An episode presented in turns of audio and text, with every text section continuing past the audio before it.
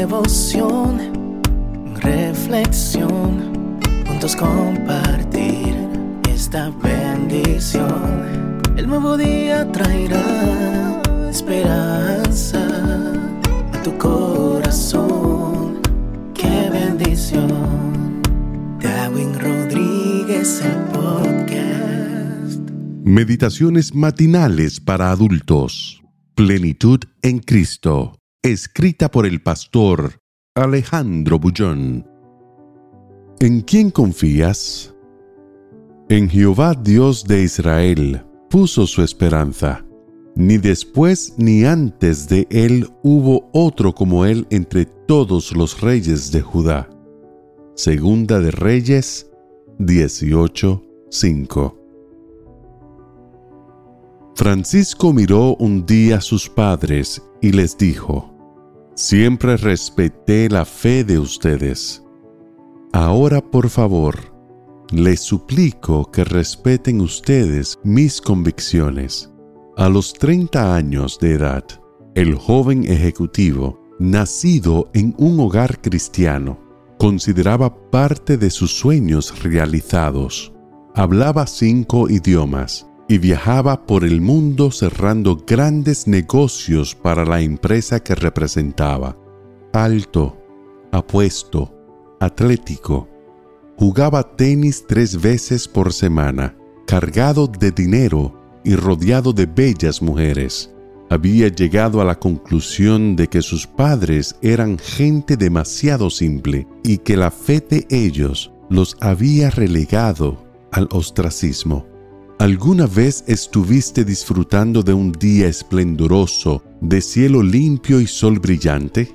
Ni una nube que quiebre el intenso azul del terciopelo cósmico y repentinamente en cuestión de segundos, todo cambió y la tormenta tomó a todos desprevenidos.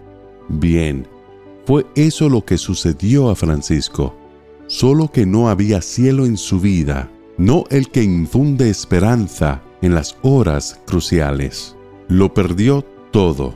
De la noche a la mañana, perdió el empleo, la salud y acabó en prisión él nunca supo explicar quién colocó droga en su valija. Podría haber sido víctima de un acto de venganza si hubiese estado bien con Dios. Claro que podría. Quienes confían en el Señor no están libres de traiciones y de maldades. El problema de Francisco fue que en la hora del dolor estaba solo. Los cinco idiomas que hablaba, el dinero, la brillante carrera profesional, nada fue capaz de librarlo de aquella situación injusta. Una fría mañana del mes de junio, lo encontraron colgado dentro de la celda. Se había ahorcado. Con Ezequías sucedió diferente. El texto de hoy habla de este extraordinario joven rey. El brillo del éxito no lo mareó. La fama y el poder no lo hicieron olvidarse de Dios. Y en los momentos de mayor dificultad, él sabía en quién depositar su confianza. ¿Qué es lo que hace Dios por ti? No siempre te libra del problema como resultado de un acto milagroso, pero con toda seguridad, coloca paz en tu corazón te da una visión diferente de la realidad, te inspira y emplea tus propios talentos para salir de la hora difícil. Por eso hoy, antes de salir para las luchas de la vida, recuerda a Ezequías, que en Jehová Dios de Israel puso su esperanza. Ni después ni antes de él hubo otro como él entre los reyes de Judá. Que el Señor te bendiga en este día Sé fuerte y valiente, no tengas miedo ni te desanimes, porque el Señor tu Dios está contigo donde quiera que vayas.